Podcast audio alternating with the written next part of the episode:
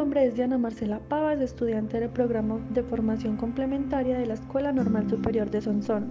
Hoy les voy a leer la fábula El zagal y las ovejas de la colección Fábulas de Samaniego. Apacentando un joven su ganado, gritó desde la cima de un collado: Favor, que viene el lobo, labradores. Estos, abandonando sus labores, acuden prontamente y hallan que es una chanza solamente.